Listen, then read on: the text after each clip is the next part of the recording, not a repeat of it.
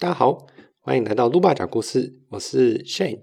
那我们这一次的话是露爸讲故事的第一集。那我们今天要讲的事情是啊，为什么这个节目要叫做露爸讲故事？那这就讲到为什么呃，为什么叫露爸呢？其实露爸就是我。那因为我养了一只呃台湾土狗，它叫名字叫做露露。那我就是露露的爸爸。那露露的妈妈的话。那个我们就一起在照顾呃这一只台湾来的小黑土狗。那多巴讲故事呢，我们再讲一讲这次这个露露它是怎么样到我们的生命里面来，然后我们怎么去领养它，然后把它抱来瑞士，然后我们养我养了它之后啊，我们学到了什么事情？那所以就呃先讲一讲，就是我们怎么遇到露露的。那遇到露露的话是二零二零年。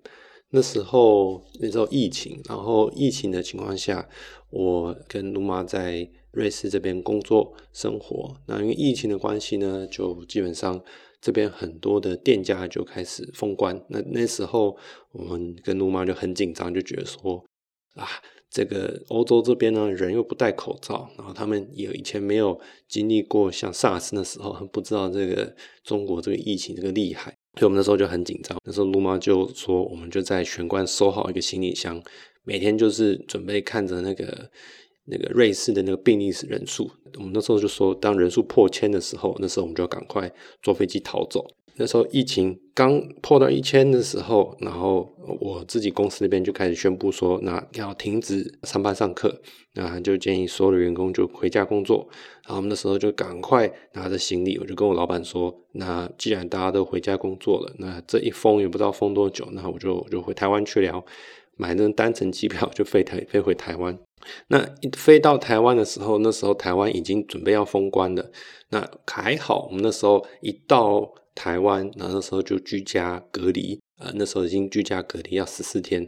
那另外的话，就是我们一到台湾没多久，那个国际的班机就开始减班。我们那时候如果再晚一个礼拜离开的话，那基本上是想飞都没有飞机，因为那时候飞机基本上都是封关的状态。然后，所以我跟那个卢妈就居家隔离。我们那时候是跑去恒春去住了一个旅馆。那那时候居家隔离以后，我们就开始在恒春那边工作啊玩耍。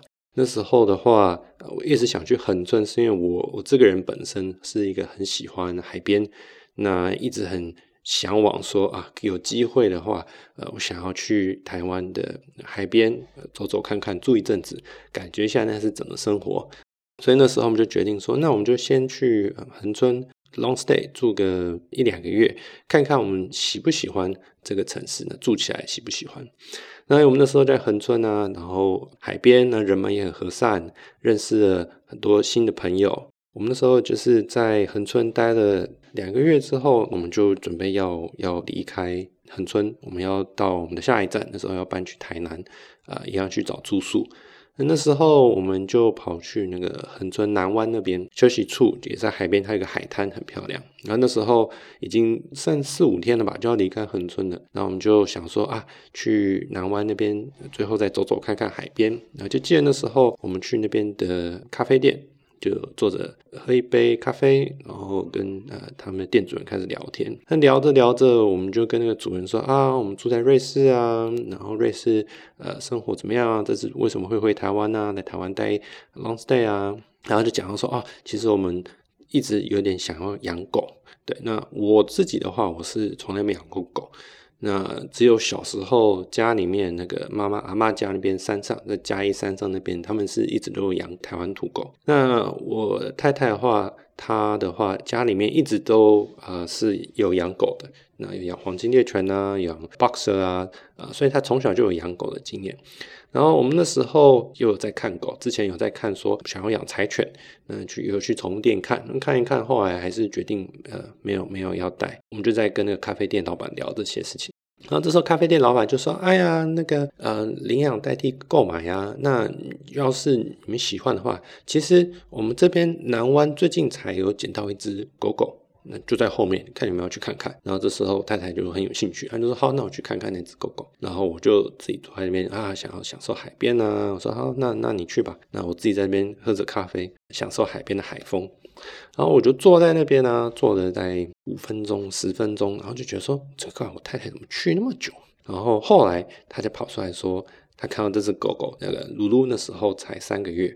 那他们露露发生的故事呢，就是那个南湾的那个休息处的那个呃呃负责人，他说他晚上在附近骑摩托车的时候，就看到这只狗狗躺在路边，小狗狗躺在路边，那感觉应该是被车撞了。那这时候呢，他们就把它抱走，然后送去兽医院。那兽医院呢，就是把它帮露露小时候就把它吊点滴，把它做急救。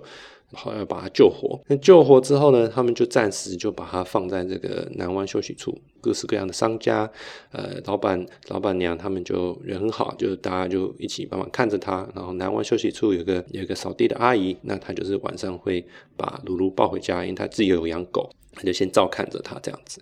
所以我太太她去这个咖啡店后面去看鲁鲁的时候，鲁鲁那时候在睡觉，结果那时候那个太太一靠近鲁鲁。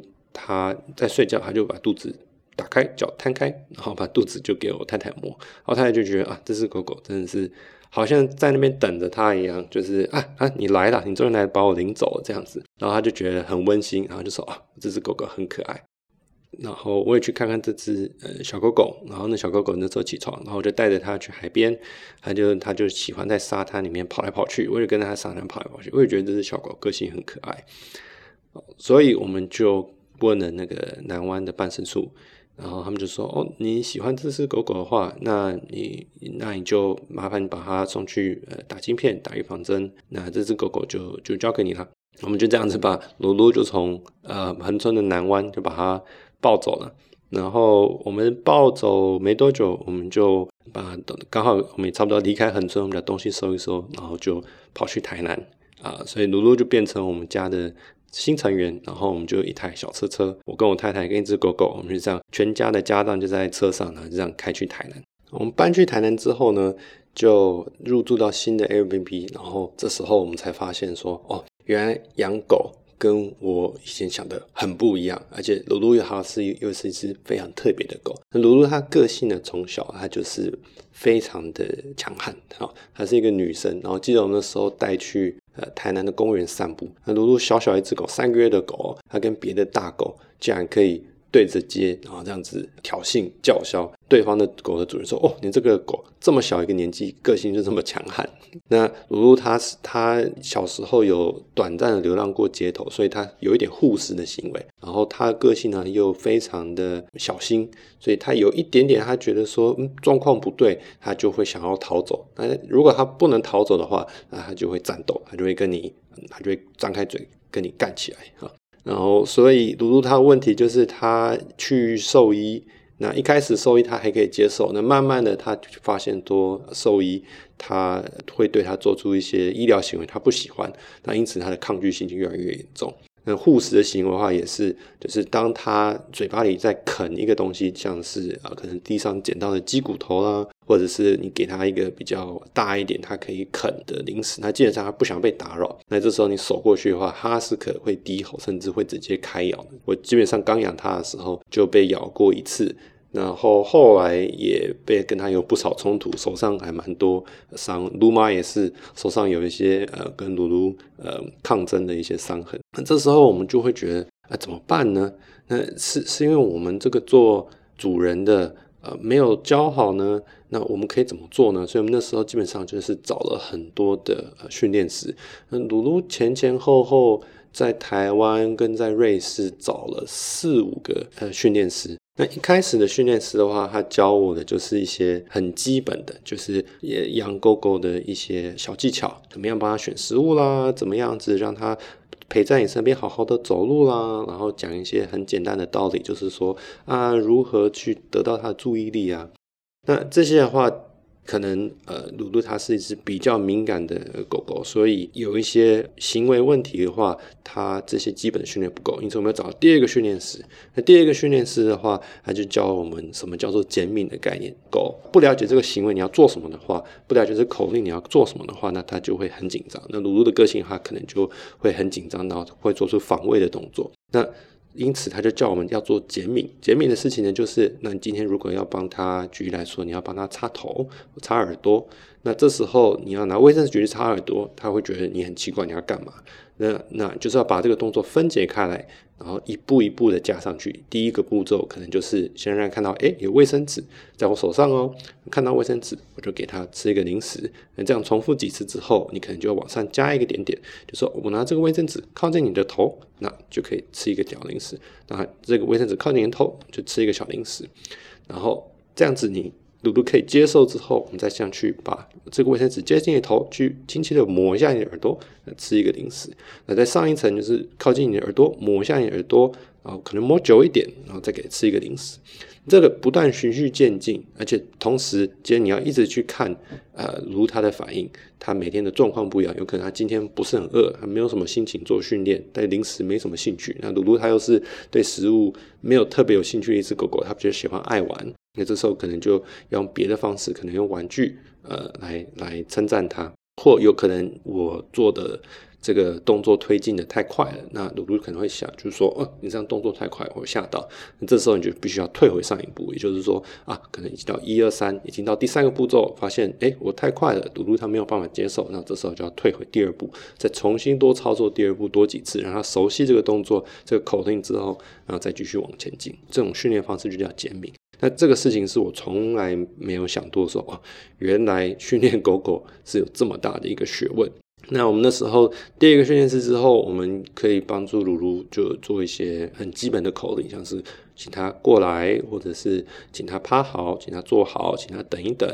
然后那时候也在积极的训练他可以进去呃笼子里面，嗯，因为之后是要把鲁鲁从台湾带去瑞士，那他要坐飞机要关笼，所以我们那时候也不停的在做关笼的训练。然后那时候，鲁鲁他因为要出国，他需要所有的晶片、所有的疫苗针、所有的医疗证明都必须要开设好，所以我们那时候是基本上在台南花了三个月的时间在准备，就是录了这些文件。那所以我们在台南住了大概呃三个月，然后我们就把文件准备好之后，我们就带着鲁鲁坐飞机。然后那时候，如果我们是飞呃华航，直接直飞到德国的法兰克福机场，然后我们再从法兰克福机场开车回瑞士。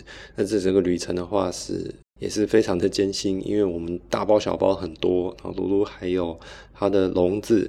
那露露它飞行也是飞了大概十四个小时。我记得那时候它一下飞机，接到终于接到露露之后。赶快带他去尿尿，然后他 尿尿尿了好久好久的尿，他他完全在飞机上完全不敢大便尿尿，他完全就是忍着。我们回到瑞士之后，呃，我们就开始调整新的作息。那时候回到瑞士没多久，已经可以开始回去上班上课。那这时候，呃，我就开始有很大的生活工作的挑战，因为鲁鲁它基本上是一岁的小狗狗，那时候它。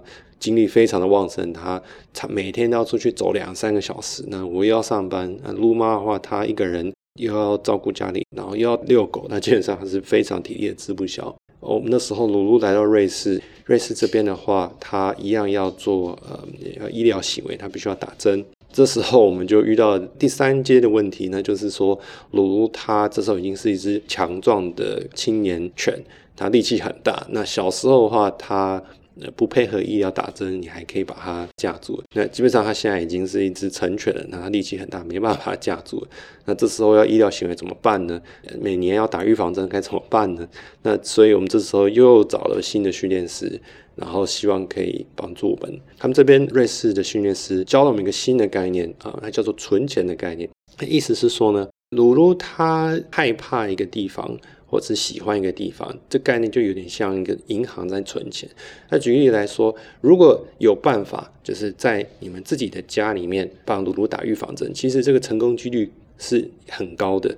那为什么很高呢？就是因为鲁鲁他每天在家里面跟我们互动，那我们常常给他吃的啊、零食啊，然后跟他呃玩呐，或者是摸摸他、安抚他，所以他对家里这个环境，还有对我们这两个主人是非常的信任。也就是说，我们每天这些安抚他、喂他吃东西、陪他玩，在这个家的环境里面，不停的让他对于这个房子的安全感是像存钱一样，每次存一点点，存一点点。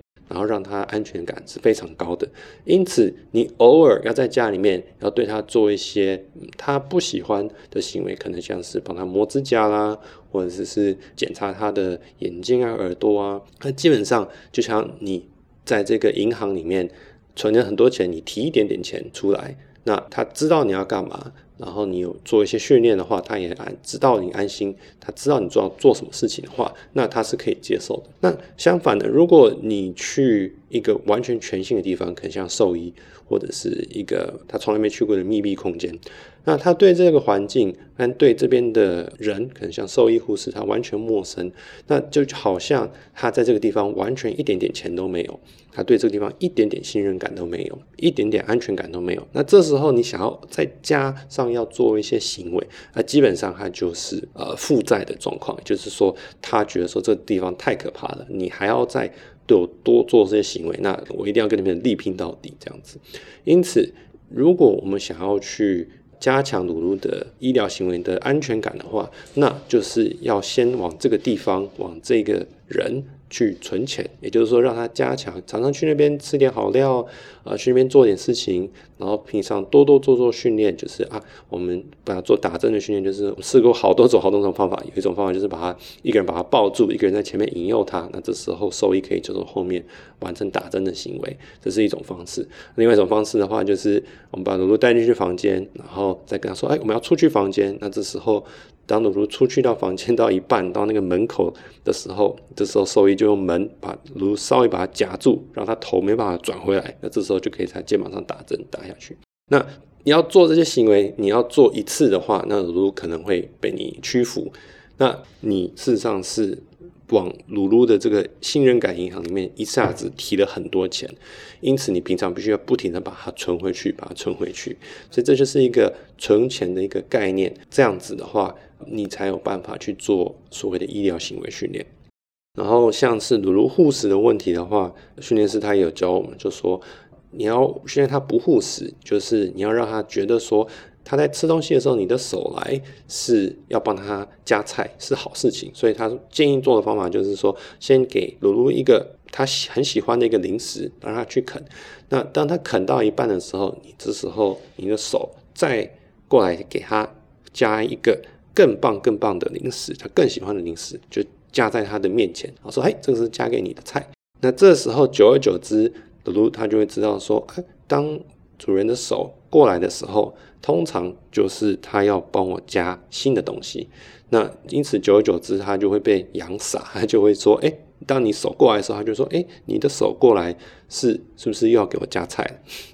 那所以这样子不断的一次两次三次之后，就可以重新去改变他脑袋里面的思维。他以前是觉得说我在啃东西的时候，你的手来是不是要抢我的东西？那现在他他改变他的思维是我在吃东西的时候，你的手来是不是要帮我夹菜？很明显的看到他的行为会变不一样，他就会抬头看你，他就说哦，你是不是有更好的东西要给我来吃？那我养鲁鲁基本上生活已经可以跟他配合出一个模式。那我我因为养鲁鲁的关系，我反过来去想说，哎，那其实这样子一个呃很野的狗，把它驯化成一个可以配合我们生活的一个宠物犬，它这个过程呢，原来就是让它去呃增加它对你的信任感、安全感，让它觉得你非常可以预测。